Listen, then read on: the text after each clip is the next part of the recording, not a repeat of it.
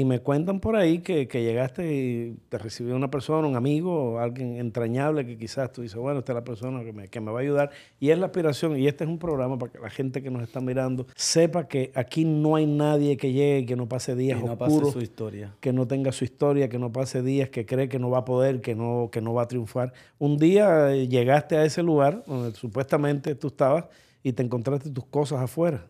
Mi maletín estaba en la puerta de la calle de, casa de esas grandes amistades que me dieron patrocinio. Eh, Mari Trini es un personaje que aquí en, el área de Miami, en los Estados Unidos, los latinos lo conocen. Y si usted quiere disfrutar de lindas noches en Miami, vaya al azúcar, busque por Alexis Fernández dónde está Mari Trini, dónde se está presentando, lo vamos a decir esta noche. Pero Mari Trini eh, eh, le da color y le da luz a las noches de Miami.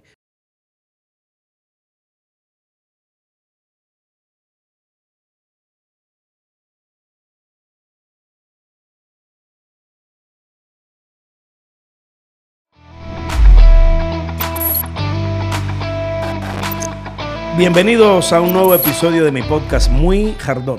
Les saludo, yo soy su anfitrión Luis y les saludo nuevamente, le doy los buenos días, buenas tardes, feliz madrugada, feliz noche, no importa la hora que usted nos esté mirando. Preparen comida y bebida preferida que vamos a estar recibiendo a Alexis Fernández. Alexis Fernández de La Habana, habanero, cuando a La Habana reí cantaba cuando Cuba era linda, eh, allí arriba del Carachi, el, el, cubano que me está mirando, el habanero, el que iba a La Habana y la visitaba y veía aquella Habana linda, sabe de qué lo estoy hablando allí. Un poco tiempo después de haber nacido en el Calixto García, vivía este señor que hoy estamos aquí, que en un buen día, a la edad de 30 años, se aventuró a venir a Miami. Pero vamos a hablar cómo fue la vida de Alexis allí en, en La Habana y de esos avatares del comunismo y de todas las cosas de la UMAP, de las cosas que la gente y el público latino, el resto de la gente no se imagina de las cosas por las que pasamos los cubanos. Alexis, cuéntame, ¿cómo fue tu vida en La Habana? me, no, me es simpático porque... Es que la gente no se imagina que tuviste que ir a Varadero a esconderte. Pero como tú sabes tantas cosas de mí. Bueno, imagínate, tuviste que ir un día a esconderte porque te querían meter en un lugar que tú no querías y Creo... tú no podías y no tenías la voluntad ni la libertad de decir, eso a mí no me gusta. Ya me empezaste a sorprender porque pocas veces vas a un lugar donde la gente a veces no estudia y, y te hace preguntas tontas y cosas. Y, y, ya si empezaste por ahí es porque has estudiado mucho. Me sorprendió. Claro, claro. Y, y, déjame decirte que para mí es un honor, un honor, tremendísimo honor que me hayas dado la oportunidad de conversar contigo y, de decirle a la gente quién es Alexis eh, eh, Fernández. Y, pero cuéntanos un poquito, pasito a paso, de tu historia de, de, de, de Cuba, porque yo me imagino que en tu condición no fue fácil. Y es triste. Cuando hablamos de condición, ¿de qué hablamos? siendo gay. Ah, pero eso no es una condición. Sí, no, no. Es una... pero, pero, para otros, para algunas personas, para Cuba, y en ese ejemplo, momento sí, sí, era una condición. Y en esos momentos. Y lo sufriste, yo me imagino, porque conocí muchas personas que, que lo sufrieron, no desde el punto de vista que te torturen, ni mucho menos, sino de las oportunidades que tú podías tener. yo sufrí de otra forma, yo, yo lo sufrí ah, de pero otra cuéntanos, cuéntanos, porque yo puedo estar equivocado. Siempre he sido rebelde sin causa. Lo sufrí en un, en un primer momento cómo ya tú te descubres y no sabes cómo decírselo a tu mamá, que era la única que me interesaba. Entonces esa parte sí me, sí me marcaba. Siempre he sido muy maduro en, mi, en mis decisiones, ¿ves? Nunca me preocupó que pudiera pensar el, el vecino, eh, el otro y aquel que estuviera por llegar a mi vida. Me interesaba más mi mamá, que era la que me iba a ver el diario diario. Entonces cuando tomé la decisión de decírselo a mi mamá a los 21 años, que justo en ese amanecer yo me iba para el servicio militar, amaneciendo yo me iba para el servicio militar. Pero yo quería irme con la tranquilidad de decirle que lo que yo era y escucharla de su parte, porque siempre supe y ahora que uno madura con la vida me he dado cuenta que las madres siempre lo saben todo. Pero hay términos y momentos en el que las cosas por prejuicio no las quiero tocar o por miedo de eso no debemos hablar. Se convierte en un tabú. ¿Ves? Y entonces ese miedo era mío. Además, yo estaba en ese momento muy enamorado. Y yo creo que cuando uno está enamorado pasa por encima de muchas cosas. Allá pobre y triste de que no haya conocido el amor, ¿ves? Claro. Y entonces eso me dio el valor de sentarme a esperar a mi mamá que llegara del trabajo a la una de la mañana y a las seis yo tenía que entrar al servicio militar. Y mi mamá llegó y yo no sabía cómo darle la vuelta. Durante el día hice muchas cosas, pero para no hacerte el cuento largo, hice muchas cosas por dónde entrar para decírselo, pero siempre se atravesaba a un vecino o había algo que no me dejaba llegar. Y, y esperé hasta la una de la mañana que regresara del trabajo. Me senté, me recuerdo, contra el cabezal de la cama, con la justificación de poner mi mandíbula dura, porque no sabía cómo ella podía reaccionar y no sabía si venía un galletazo o un chancletazo. Conclusiones, le expresé y se lo dije con las palabras textuales que te voy a decir. Digo, mami, mira, yo quería conversar contigo porque cada cual viene al mundo con la tinaja que le toca. Tú no puedes sembrar una mata de aguacate y esperar que te dé mango. Tú me habrás parido varón y mi condición no ha cambiado. Pero para tu suerte o desgracia, yo soy gay. Esa fue la palabra que usaste. Sí, en aquel entonces. En aquel entonces, yo siempre he sido muy precoz. ¿Y ese término ella lo entendía? Eh, no la entendía, pero yo la fui educando. En el momento de la conversación, yo la fui educando. La ¿Y, fui cuál fue, ¿Y educando. cuál fue su reacción? Mi mamá se, lo dije, bebé, estoy enamorado, me voy a hacer la mañana para el servicio, eh, tengo una relación con un muchacho que se llama Enrique, me gustaría mucho que cuando llegara el día de la previa, a los 45 días, tú fueras con él a verme, pero sí, y ahí mismo entré en cierta manipulación, como son las madres, la parte sentimental, le dije, si tú no me aceptas, te lo digo a ti de primera porque tú no eres la sociedad, que sé que es muy precaria en esto, y tú eres mi mamá, que es la única que me interesa que lo entienda. Si tú no lo entendieras, dímelo para yo recoger mi ropa ahora mismo y me voy a vivir para abajo del puente de, le mencioné de Bacuranao, la playa de Bacuranao. Y entonces, porque, porque evidentemente como ser humano, tú tenías que tener tu herramienta para protegerte en caso de una eventualidad Sí, que, que yo no fuera quería- negativa. yo no quería estar como Tú le llaman ahora el closet, Tenías no que usar eso. Y ahí, ¿qué te dijo? Ella fue la que apre- apretó la mandíbula. Yo tenía apretar la mía esperando que te dije la reacción esa. Y apretó la mandíbula, respiró fuerte. Y entonces salió el complejo y me dijo textualmente, eh, bueno, ya lo dijiste, ya qué remedio no me queda aceptar, porque de todas maneras tú eres mi hijo, yo soy tu mamá. Pero fíjate, no quiero falta de respeto de mi suegra, esa cosa del barrio, ¿sabes? Además, estamos hablando de los años 90. De que llegara Enrique y le dijera, no, mi suegro. Oye, oye. Si no, eso es duro, yo sé, y eso es duro. Dios mío santo. Eso y es duro. entonces, ya cuando le dije quién era el nombre, que era Enrique, bueno, conclusiones, mi mamá terminó siendo la mejor amiga de Enrique, se apareció en la previa con Enrique y un perrito, y me sigue sorprendiendo tú. Y de ahí para allá mi mamá siempre fue más amiga de mis amigos gay que yo, que era quien se los presentaba y eran mis amigos. Ahora una pregunta. ¿Maritrini surge en La Habana? Maritini nació aquí. Maritrini nació aquí. De La Habana es Alex, Alexis. La Habana no te relacionaste nun- nunca en el mundo del espectáculo. Siempre fui estilista. Mi seducción en La Habana con mi contacto con la gente Más era estuvo tu era- actividad era porque por la eras, un gran barbero, eras Ya, peluquero. barbero y peluquero. Y llegas aquí a Miami En el 99. en el 99. Llegas aquí a Miami y me cuentan por ahí que, que llegaste y te recibió una persona, un amigo, alguien entrañable que quizás tú dices, bueno, esta es la persona que me, que me va a ayudar. Y es la aspiración, y este es un programa para que la gente que nos está mirando, el emigrante, la persona que acaba de llegar, que, que está tratando de abrirse camino, sepa que aquí no hay nadie que llegue y que no pase días no pase oscuros su historia. que no tenga su historia, que no pase días, que cree que no va a poder, que no, que no va a triunfar. Un día eh, llegaste a ese lugar donde supuestamente tú estabas y te encontraste tus cosas afuera. Mi maletín estaba en la puerta de la calle de, casa de esas grandes amistades que me dieron patrocinio. Eh, al final nunca supe, nunca ¿La razón? supe las razones porque eh, yo traté de ser mi conducta como soy normal, trato de no molestar, de ser más privado, de dar tu espacio. Estaba en un lugar que no era de mi casa, aunque eran mis grandes amigos.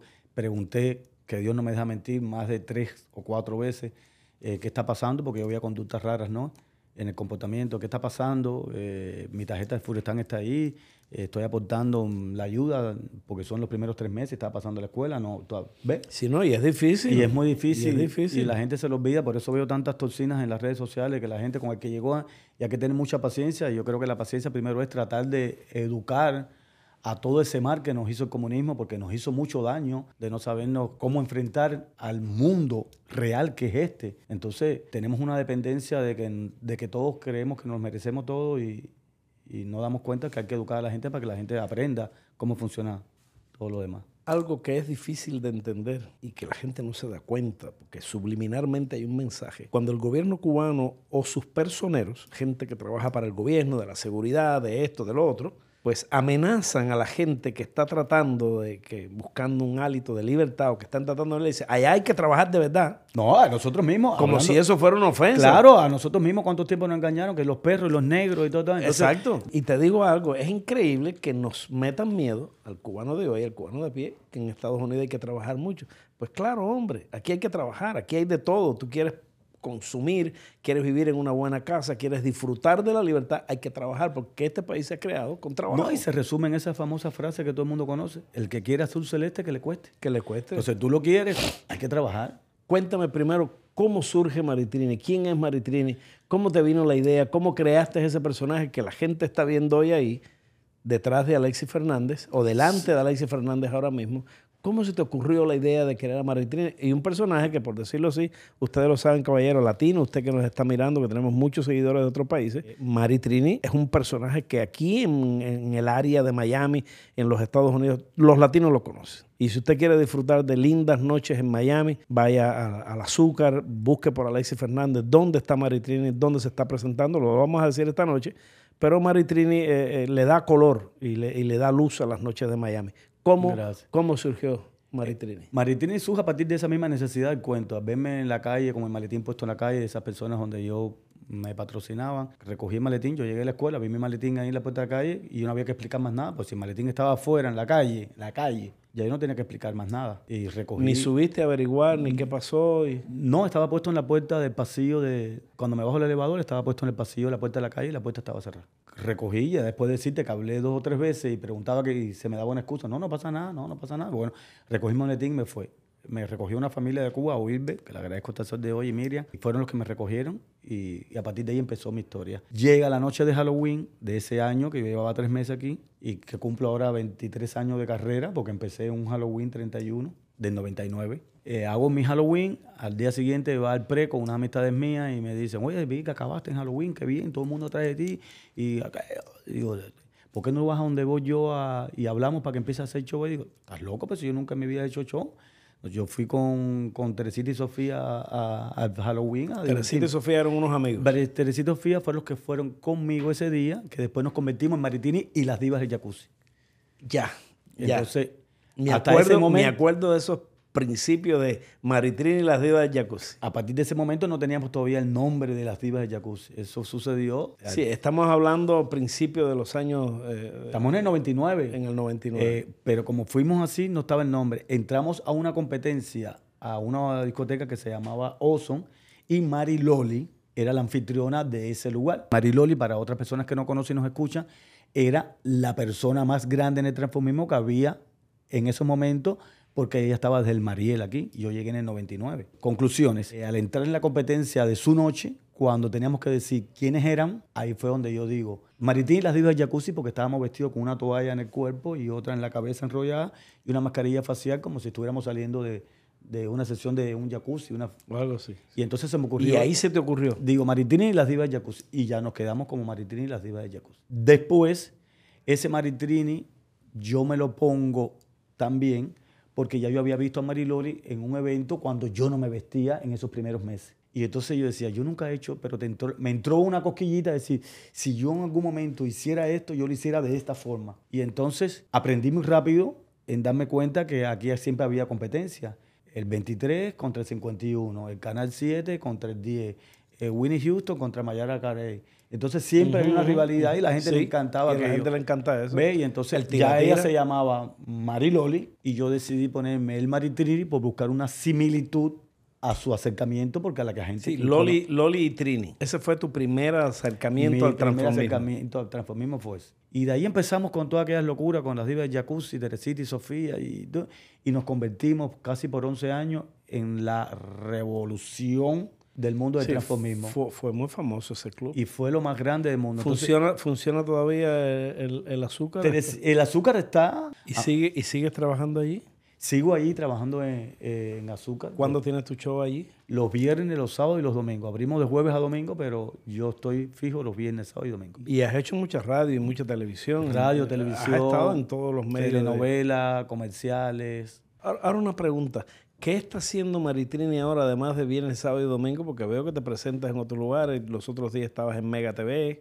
Yo voy a muchos lugares que voy de invitado, pero yo fijo en este momento lo que estoy es con el comisionado Carollo en los viernes de Pequeña Habana. Maritrini es la presentadora de ese evento. Entonces, socialmente eso es un baño de pueblo.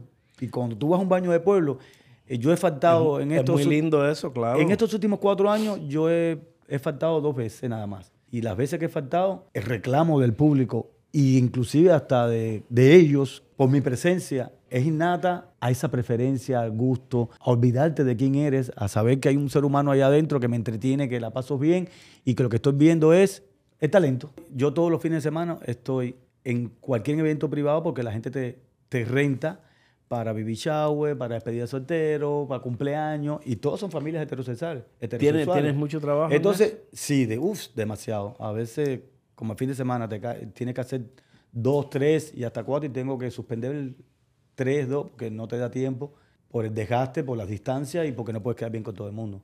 Pero sí, gracias a Dios hay un producto ahí que la gente consume. Lo de las fiestas privadas es impresionante. Y entonces, esa familia hetero, ya conmigo viene el cartelito incluido de, del gay, de la marquita, del negro, de todo lo que hemos conversado hasta ahora, ¿ves? Todo eso ya está implícito. Entonces, ¿cómo yo logro convencerte, que no es mi idea convencerte, pero cómo yo te vendo mi producto que tú me lo compres, demostrándote con mi talento que no voy a caer en tu negra forma de pensar, en tu comportamiento, que tú lo has tenido a lo mejor más repetido que yo. Y entonces yo llego a un evento privado y veo a la abuelita, es lo primero que veo. Y veo al papá y veo a los hijos. Y hay niños. ¿Sabe por qué? Porque los nietos están sentados en primera fila. Entonces, cuando yo veo un niñito, ya yo sé ya que tengo que privarme de un cuento que tenga palabras rudas, de, de una intención. Ya eso se llama oficio y ¿Ve? profesión. Entonces, por eso es que me voy por otra parte, para que la gente entonces vea solo su conclusión, el artista, la esencia, la persona. Pero Entonces, yo creo, yo creo que tú has avanzado mucho en, en- en tu carrera y yo creo que la gente te ve así. Cuando yo empecé, mi padrino en paz descanse también, eh, mi padrino era catalán. Y los catalanes tú sabes que son muy fuertes.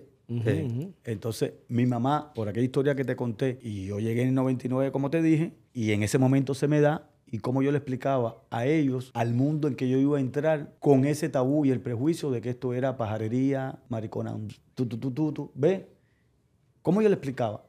La única forma era de esta, que cuando me senté y se lo dije, ustedes están con prejuicio los dos. Yo voy a entrar en un mundo que yo también desconozco, pero yo quiero que la gente vea en mí un comunicador, como la es la comunicadora de un, de un noticiero de televisión, un presentador, un locutor como tú, un entrevistador, pero la gente yo quiero que lo vea a través de mi personaje femenino porque yo me desdoblo mucho más diciéndote cosas interesantes y yo puedo ser más seductor a la hora de decirte cosas porque creo que es un homenaje a la mujer, porque creo que las mujeres, como hicieron la Revolución Francesa, creo que también la mujer tiene poder de educar a una familia y creo que a través de mi personaje femenino yo puedo esconder una serie de matices que yo de varón soy más serio y no sabría cómo hacerlo. O sea, a mí me llaman a veces a una entrevista a recoger un premio o, a- o me mencionan en tal lado, ay, aquí está fulano de tal y yo no estoy vestido de Maritrini y yo siento, Sí, me no es- siento desnudo, me siento que no es- que no es igual, que una es- cucaracha, porque no tengo la coraza del personaje, ¿ves? Te felicito por como tú has defendido, la gente, la gente tuya has defendido tu comunidad gay, la has puesto en alto y ves que se puede trabajar limpiamente, que se puede hacer y se puede hacer y como tú lo has logrado, ser un artista y, y el reconocimiento del público está implícito en tu accionar, en tu actividad, en la cantidad de trabajo que tienes, porque esa es la mayor bendición que puede tener Sí. una persona que se dedica al entretenimiento, tener el trabajo suficiente como para poder escoger, como para decir, oye, me voy de vacaciones, no lo puedo hacer. Démosles un aplauso y gracias a, a Maritrini por estar acá con nosotros, mostrarnos la, la- la verdadera cara de Alexis Fernández y de la capacidad que tiene de desdoblarse en este ser tan encantador que es Maritrini y que le gusta tanto a la gente. Síganos ahí en Instagram, en Facebook, en, en Spotify. Nos vemos en la calle. Chao.